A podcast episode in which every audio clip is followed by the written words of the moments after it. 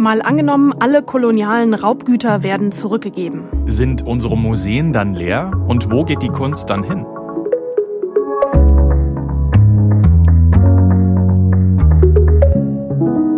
Hallo, ich bin Sophie von der Tann. Moin, ich bin Marcel Heberlein.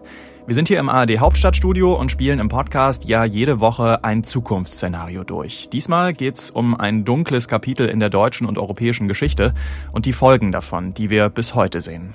Und zwar den Kolonialismus. Da kamen hunderttausende Objekte nach Europa, Masken, Schmuck, Skulpturen, Waffen, bis hin zu ganzen Gebäuden, Stichwort Pergamonaltar. Mhm. Vieles davon wurde geraubt, erpresst, ist unfair nach Deutschland gebracht worden. Und wir stellen die Sachen hier immer noch in unseren Museen aus als ob sie uns gehören. Was wäre, wenn alle kolonialen Raubgüter restituiert würden, also an die Herkunftsgesellschaften zurückgehen würden? Wenn das wirklich so käme, dann könnte sich die Tagesschau in der Zukunft vielleicht mal so hier anhören.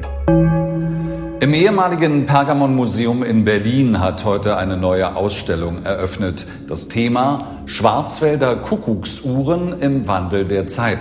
Das Gebäude stand vorher viele Jahre leer.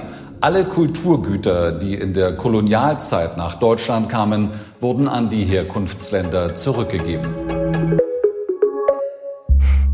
Nur noch deutsche Heimatkunst wie Kuckucksuhren in deutschen Museen.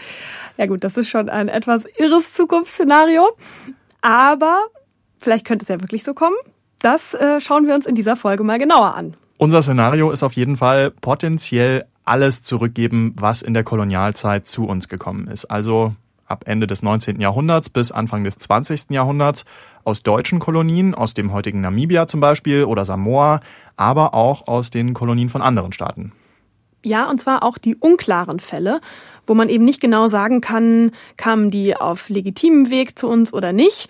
Auch die müssten in unserem Szenario zurückgegeben werden. Ja, so haben das vor ein paar Jahren auch zwei Fachleute aus der Wissenschaft dem französischen Präsidenten Macron vorgeschlagen. Der hatte die beauftragt, mal aufzuschreiben, wie so eine Rückgabe funktionieren könnte. Und die Idee ist da, Kolonialismus, das war eine Zeit der Ausbeutung und des Unrechts, da konnte kaum ein fairer Tausch stattfinden. Ein ähnliches Thema ist es übrigens auch mit Blick auf die Nazizeit, wenn es um Kunstwerke geht, die eigentlich Jüdinnen und Juden gehörten. Aber wir wollen uns heute mal beschränken auf Raubgüter aus der Kolonialzeit. Viele davon sind ja immer noch in deutschen Museen und häufig noch nicht mal in den Ausstellungen zu sehen, sondern in irgendwelchen Lagerräumen im Keller. Ich weiß noch, als ich in Deutschland in so einem Lagerraum war, bin ich eingetreten. Es war fast, als ob ich nicht atmen konnte. Es war so eine Atmosphäre drin. Das ist Nana Oforiata Ayim. Sie ist Autorin und Kunsthistorikerin.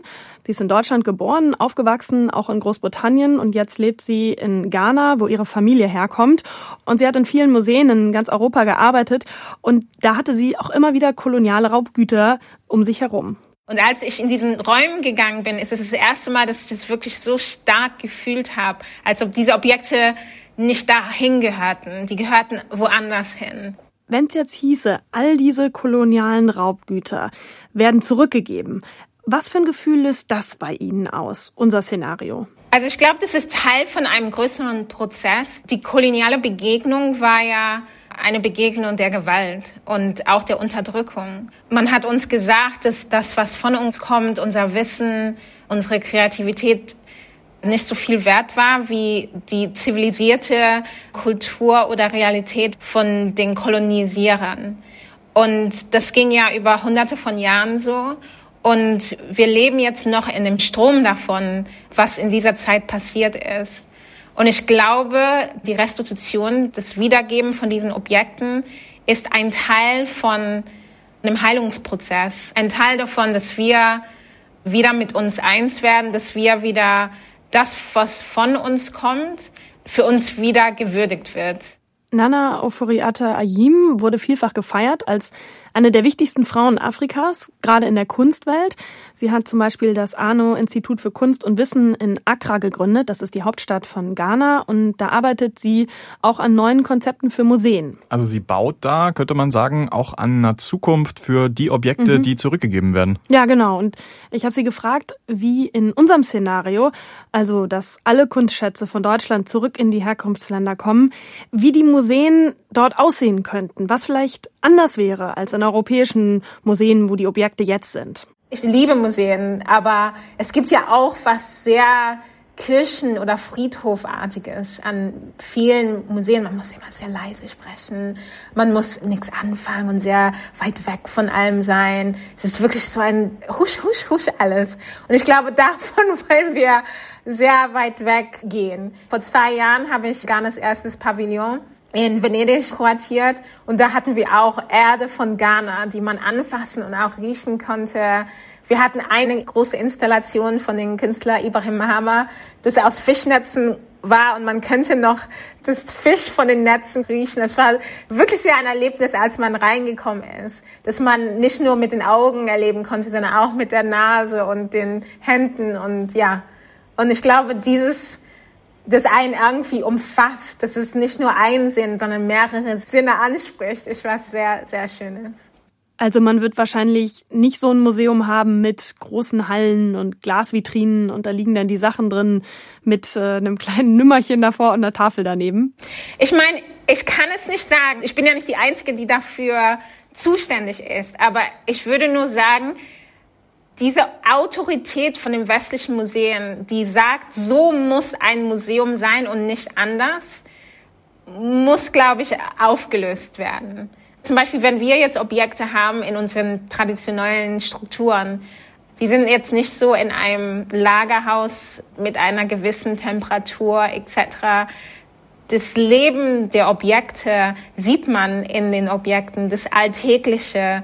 Das liebe ich auch an den Objekten, die wir haben. Zum Beispiel komme ich aus dem Königreich, wo wir Objekte haben, die hunderte von Jahren alt sind. Aber die sind jetzt nicht in perfekter Kondition. Vielleicht sind die ein bisschen abgereibt oder es sind ein paar Löcher drin, aber die Zeit ist in den Objekten eingeschrieben. Denken Sie denn, es gäbe auch Ausstellungsstücke, die man ganz bewusst in Europa oder Nordamerika lassen würde? Ja, ich meine, ich glaube, diese Art von Kollaboration oder Partnerschaft ist eigentlich natürlich.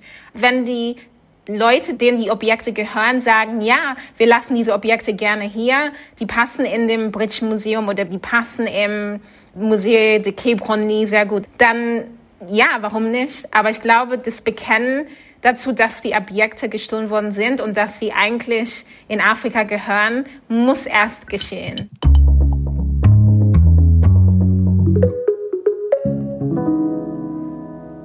Jetzt ist in die Debatte um koloniale Güter in der letzten Zeit ja tatsächlich ein bisschen Bewegung gekommen. Frankreich hat angekündigt, dass es geraubte Kunstschätze zurückgeben will und auch in Deutschland tut sich was.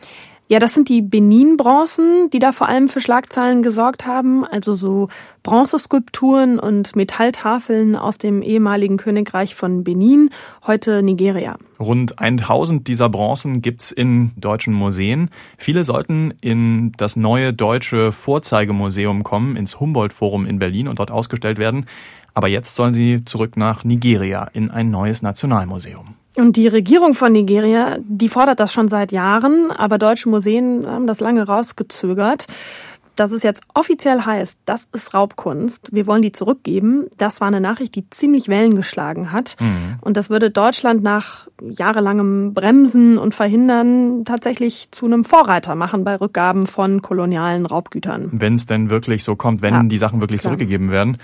Es sind ja vor allem viele Ankündigungen, die man bisher da gehört hat von vielen europäischen Staaten. Wenn diese Bronzen alle zurückgegeben werden, dann hat das ja auch eine ziemliche Symbolwirkung für alle anderen Museen in Deutschland, die Objekte aus dieser Zeit haben. Die kommen dann natürlich auch unter Druck. Was die Frage aufwirft, wie viele Sachen würden in unserem Szenario denn dann wegfallen in deutschen Museen? Vielleicht ein Drittel? Wiebke Arndt sagt das, die Chefin des Bremer Überseemuseums. Ein Drittel ihrer Ausstellung zu Ozeanien, also den Inseln im Pazifik östlich von Australien, ein Drittel der Ausstellung dazu würde zum Beispiel wegfallen, hat sie mir erzählt. Im Überseemuseum. Mhm. Das ist irgendwie auch schon ein verrückter Name. Ja, kommt aus einer anderen Zeit. Also das Überseemuseum wurde eröffnet knapp vor dem Jahr 1900 auch mit vielen Objekten aus den deutschen Kolonien. Einige werden da bis heute ausgestellt in dem Museum es kamen einfach in der Kolonialzeit Tausende von Objekten ins Überseemuseum. Das sind sehr viele Waffen, Jagdgeräte, Alltagsgegenstände. Ich würde sagen, die Alltagsobjekte sind bis zu 80 Prozent. Und dann gibt es natürlich auch religiöse Objekte unterschiedlicher Art und es gibt Herrschaftszeichen, Throne beispielsweise oder Gelbgusspfeifen aus dem Kameruner Grasland. Da gibt es einige, da, da sind dann belegt, dass es sich um Geschenke gehandelt hat. Es sind natürlich auch gerade bei religiösen Objekten, die oft von frisch Missionierten den Missionaren überlassen worden. Es sind natürlich auch Dinge dabei, die aus Strafexpeditionen stammen, wo wir heute auch über Rückgabe reden oder das Überseemuseum hat ja auch schon Dinge zurückgegeben. Das wird auch in der Zukunft weiter passieren. Also wir reden da schon von einigen und dann bleibt natürlich die Frage, ist es denn der Wunsch der Herkunftsländer, dass das Tutto Completo alles zurückgeht? Oder worüber reden wir eigentlich am Ende, wenn wir über diese Rückgabedebatte sprechen? Wie geht's Ihnen denn mit so einem Szenario? Wie fühlen Sie sich damit, wenn Sie sich das ausmalen? Museumsmenschen sind Bewahrende, was ja auch sehr gut so ist, sonst wäre wahrscheinlich schon vieles unterschiedlichsten Verkaufsgelüsten zum Opfer gefallen. Deshalb ist das natürlich ein Gedanke, der auch schmerzt, aber ich bin der festen Überzeugung, dass Dinge, die geraubt, geraubt, geraubt sind, auch einfach nicht zwangsläufig in den deutschen Museen bleiben müssen. Ich wünsche mir ein Dialog mit den Herkunftsgesellschaften noch viel intensiver, als wir ihn jetzt begonnen haben. Weil ich finde, wenn wir über die Zukunft reden und über Zukunftsszenarien reden, dann kann doch Rückgabe nicht die einzige Antwort sein. Sie ist eine Antwort als Anerkenntnis von Schuld und auch eine Antwort zur Wiedergutmachung. Aber es ist ja nicht die einzige Antwort zur Wiedergutmachung, die uns für eine gemeinsam gestaltete Zukunft einfallen sollte. Jetzt nehmen wir unser Szenario nochmal an. Deutschland gibt diese geraubten Güter aus der Kolonialzeit zurück. Wie würde das denn konkret ablaufen? Also konkret wäre es keine Entscheidung der Museen selber, sondern von deren Träger. Im Falle des Überseemuseums müsste die Freie Hansestadt Bremen, der Senat, darüber entscheiden, weil diese Sammlungen der Stadt Bremen gehören. Es würde sich darüber unterhalten werden müssen, in welchem Zustand diese Sammlungsbestände zurückgehen. Also werden sie gereinigt, müssen sie nochmal restauriert werden. Was passiert eigentlich mit ihnen, bevor ich sie zurückgebe? Und natürlich müsste sich darüber unterhalten werden, wer denn den Kunsttransport bezahlen würde zurück in die Herkunftsländer. Und es wäre auch mit den Herkunftsgesellschaften, Herkunftsländern zu klären, ob eigentlich von deutscher Seite noch Geld investiert werden sollte in den Bau oder die Instandsetzung von Museen vor Ort, wenn denn die Dinge im Herkunftsland in die Museen gehen sollen, was ja letztendlich dann erstmal eine Entscheidung der Herkunftsländer ist und nicht unsere. Was hieße das denn für die Besucherströme in deutschen Museen, wenn wir wirklich all diese möglicherweise oder auf jeden Fall geraubten Güter zurückgeben müssten? Gäbe es dann weniger Besucher? Nein, das glaube ich eigentlich nicht. Also man müsste sich sicherlich erstmal einmal rütteln und schütteln und davon erholen. Aber wenn ich jetzt die ethnologischen Museen angucke, die sowieso schon qua ihres Faches einen starken Fokus auf die Gegenwart haben, das sehe ich das nicht. Es würden andere Ausstellungen entstehen, die sehr, sehr stark auf die Gegenwart fokussiert sind. Das ist ja jetzt schon der Fall. Dafür werden mehr Flächen zur Verfügung. Es würden neue Sammlungsbestände entstehen, ähm, wo wir uns dann zukünftige Generationen nicht mehr den Kopf drüber machen müssen, ob die korrekt erworben worden sind, weil das wären sie dann. Das heißt, es würden andere Dinge entstehen, die dann in 100 Jahren genauso alt wären wie die Stücke, über die wir jetzt über Rückgabe reden. Okay, also eigentlich sagt sie, deutsche Museen, also so Naturkundemuseen, archäologische Museen oder auch ethnologische Museen wie ihr eigenes, die könnten damit schon umgehen, wenn viel zurückginge in die Herkunftsländer. Ja, wäre natürlich ein herber Verlust für die. Die Museen würden dann wahrscheinlich einen anderen Fokus setzen müssen auf Ausstellungsstücke aus dem 20. Jahrhundert zum Beispiel. Ja, spannend. Also ich habe über diese Frage, was passiert dann eigentlich mit deutschen Museen in unserem Szenario, auch mit jemandem gesprochen. Und zwar mit der Frau, die diese ganze Debatte um die Rückgabe von kolonialen Objekten vielleicht am meisten geprägt hat in den letzten Jahren. Benedikt Savoy. Sie ist Professorin an der TU Berlin und eine der beiden Wissenschaftlerinnen, die diesen Bericht für den französischen Präsidenten Macron geschrieben haben, den wir vorhin schon erwähnt hatten. Ja, natürlich gab es auch viel Kritik, viel Gegenwind für Benedikt Savoy und für diesen Bericht. Denn dort wird eben gefordert, im Zweifel, wenn man sich nicht sicher ist bei Kulturgütern aus der Kolonialzeit, ob die rechtmäßig erworben wurden oder nicht, dann im Zweifel zurückgeben an die Herkunftsländer, wenn die das wollen. Genau, und Benedikt Savoy habe ich gefragt, wenn unser Szenario Wirklichkeit würde, also alle potenzielle Raubkunst zurückgeben aus der Zeit, gäbe es dann solche großen Museen, wo Kulturschätze aus aller Welt drin sind, sowas wie das British Museum, gäbe es sowas dann überhaupt noch? Ich kann diese Frage kaum beantworten, weil die Annahme, wenn man alles restituiert, die ist extrem, extrem. Und ich mag sie deswegen nicht, weil das eine Waffe der Restitutionsgegner ist. Immer. Die sagen, wenn wir anfangen, ein Objekt zurückzugeben, dann sind unsere Museen leer. Berlin hat 75.000 Objekte aus Afrika südlich der Sahara. Das British Museum 69.000. Paris 70.000. Und niemand will innerhalb von drei Wochen, drei Monaten, drei Jahren 100.000 Objekte im Hafen von Cotonou oder von Dakar haben. Das ist eine falsche Vorstellung. So. Und selbst wenn es so wäre, haben diese sogenannten, selbstgenannten Universalmuseen ganz viel prächtiges Material, Kunstwerke aus Europa. Dann würde man einfach sich den Welfenschatz anschauen. Warum nicht in Berlin? Wer hat den Welfenschatz in den letzten zehn Jahren mal besucht? Von uns. Niemand. Ich kann Ihnen sagen, ein Museum steht nie leer. Ein Museum, selbst wenn es ein paar Lücken hat, wird immer etwas finden, auch wenn es darum geht, Turnschuhe auszustellen. Also Turnschuhe würde ich mir angucken, auf jeden Fall eine Ausstellung dazu. War schon mal eine Ausstellung mit Turnschuhen. Ja, glaube ich. Aber wir haben ja am Anfang in unserem Tagesschau-Szenario da von Kuckucksuhren gesprochen. Das äh, würde ich mir, glaube ich, nicht angucken. Ich weiß nicht, ob das so viele Leute ziehen würde. Gut, wahrscheinlich hätten die Museen tatsächlich auch noch was anderes zum Ausstellen. Vor allem, weil sie ja sagt, die jetzt alle sofort zurückzugeben, das macht gar keinen Sinn. Ähm, das will eigentlich keiner. Es muss nur die Möglichkeit geben, alles zu restituieren. Aber in der Praxis geht es dann wahrscheinlich erstmal nur um einige symbolisch wichtige Kulturschätze. Mhm. Aber gleichzeitig dann doch eben um mehr. Wir Europäer gehen mit Verlustängsten, mit Verkrampfungen in das Gespräch. Und unsere Kolleginnen und Kollegen in Afrika sind sofort in einer neuen Ethik der Beziehung, in einer Idee des Austausches, des Fruchtbarmachens, der Freude. Und für mich ist es extrem wichtig, das Ganze mit Freude zu betreiben und nicht rückwirkend als sozusagen Strafmaßnahme für Untaten und schreckliche Abscheulichkeiten, die unsere Großeltern oder Urgroßeltern begangen haben. Das war so, aber jetzt geht es darum, die Zukunft zu gestalten und wir haben nur eine Welt.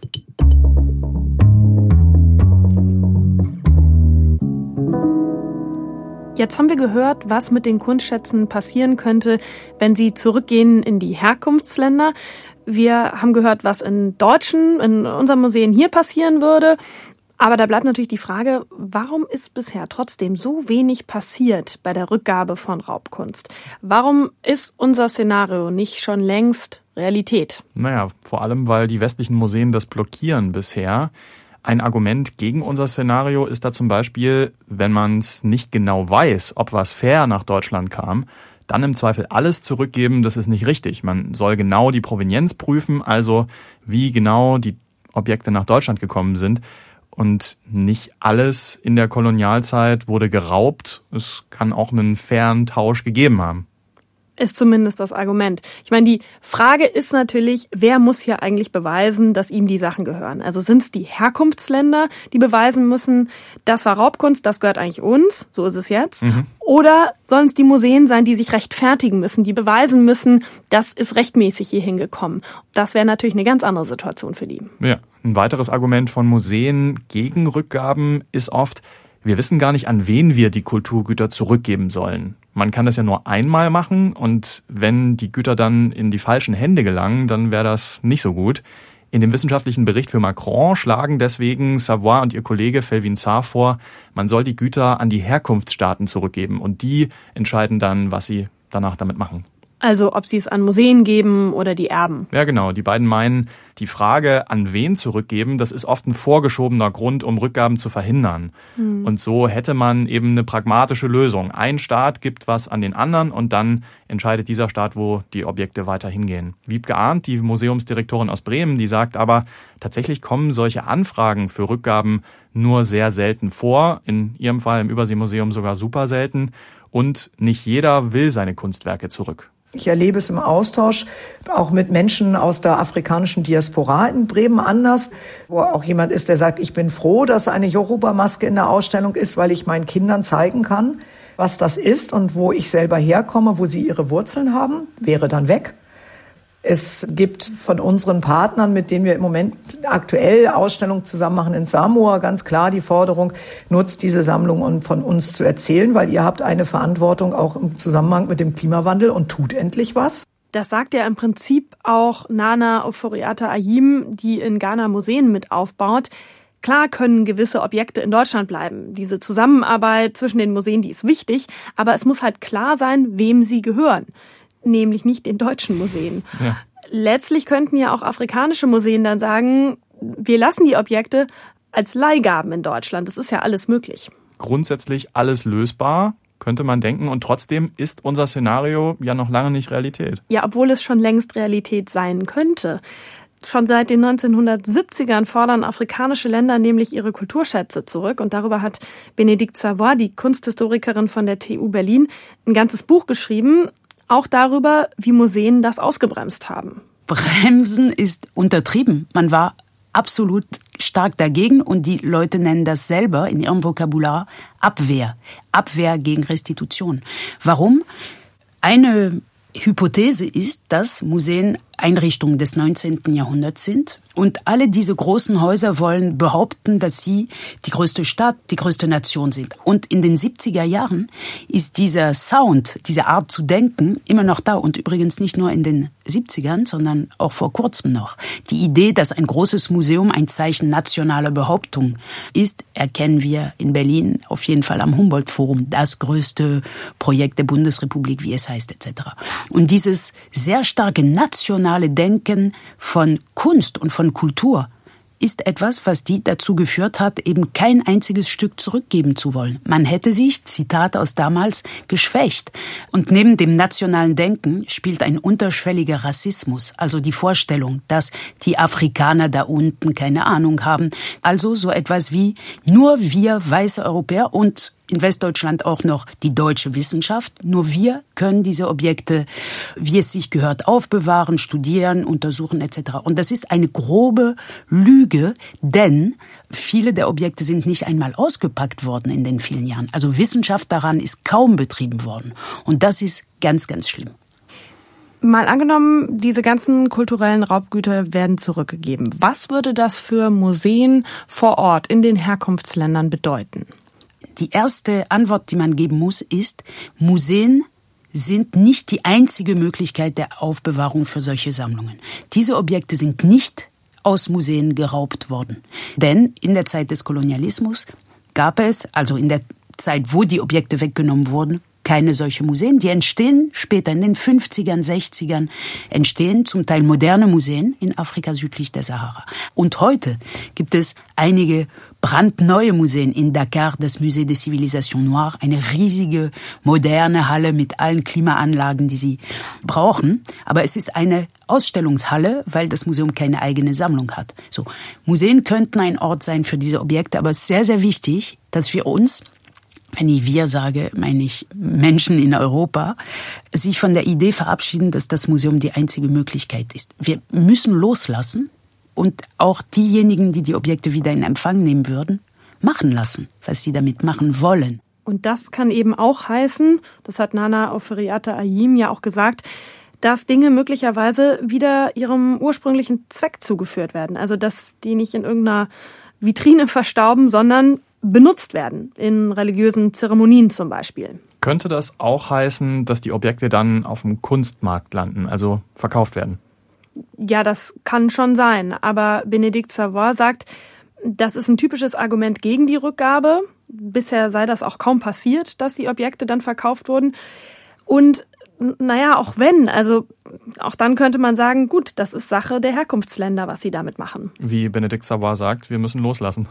Ja, und viele Objekte würden ja vermutlich auch in Museen in den Herkunftsländern landen und das könnte denen dann wiederum einen totalen Schub geben. Durch den Besitz dieser eigenen Sammlungen könnten sie eben als Player in der großen Museumslandschaft mitspielen. Das heißt, einfach sagen, ja, ihr wollt zehn Dogon-Masken für eine Ausstellung im Humboldt-Forum, warum nicht? Aber wir kriegen drei Kranachs im Gegenzug in fünf Jahren oder drei Dürer aus dem Germanischen Nationalmuseum in Nürnberg. Und nur so funktioniert das.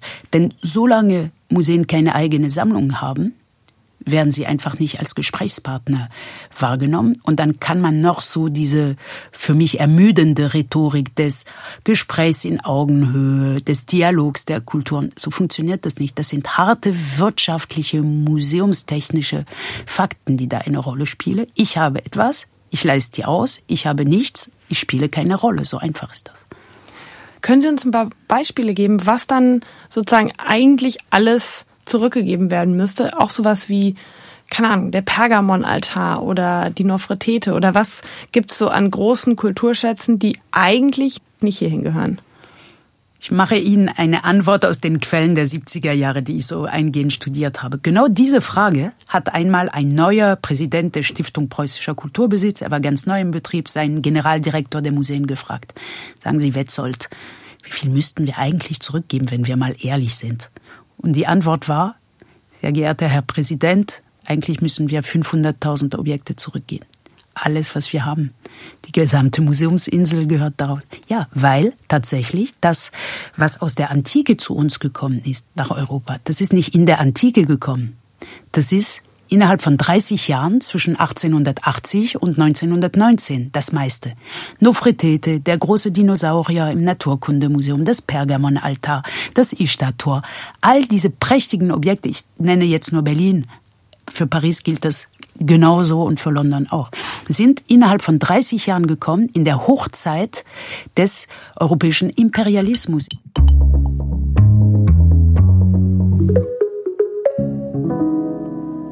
Jetzt haben wir viel geredet über Kunstgegenstände, die geraubt wurden, die zurückgegeben werden könnten. Lass uns nochmal zusammenfassen. Wenn wir alle Kulturgüter zurückgeben, die in der Kolonialzeit nach Deutschland gekommen sind, was wäre dann? Eins haben wir im Laufe des Podcasts gelernt. Alles zurückgeben von heute auf morgen, das ist nicht sinnvoll und das will auch keiner. Es gibt zwar immer mehr Museen in den Herkunftsländern, aber diese unzähligen Dinge, die könnte man da nicht sofort alle unterbringen.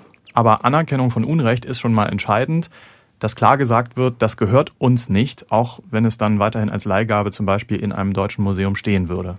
Und deutsche Museen werden in jedem Fall nicht leer. Und auch wenn einige Plätze in den Vitrinen frei werden, weil Objekte zurückgegeben werden, dann gäbe es halt mehr Ausstellungsstücke aus der jüngeren Vergangenheit, die keine Kolonialgeschichte haben. Und wenn es Turnschuhe sind. In den afrikanischen Herkunftsländern würden viele Objekte auch ausgestellt werden in neu gebauten Museen, mitfinanziert von europäischen Ländern als Teil der Wiedergutmachung. Und die Museen dort könnten international zu viel wichtigeren Playern werden, die sagen könnten, liebe Europäer, wir leihen euch diese antike Maske, dafür kriegen wir dieses Renaissance-Gemälde von euch zum Beispiel. Und es gäbe vielleicht auch mehr Kunsttourismus in diese Länder, weil bestimmte Kunstschätze eben nur noch dort zu sehen sind und nicht mehr in Berlin, Paris oder London. Aber wahrscheinlich würden nicht alle Kunstschätze in den Herkunftsländern in Museen stehen. Einige würden zum Beispiel auch wieder ins normale Leben integriert werden. Sie werden dann zum Beispiel wieder für religiöse Zeremonien verwendet. Wir hoffen jedenfalls, wir konnten euch ein paar Gedankenanstöße mitgeben, wenn ihr das nächste Mal durchs Völkerkundemuseum geht, zum Beispiel, wenn die Museen wieder offen sind. Wenn ihr Feedback für uns habt, schreibt uns immer gern an mal angenommen.tagesschau.de. Eine neue Folge gibt's kommende Woche. Bis dahin macht's gut. Bis dann. Tschüss.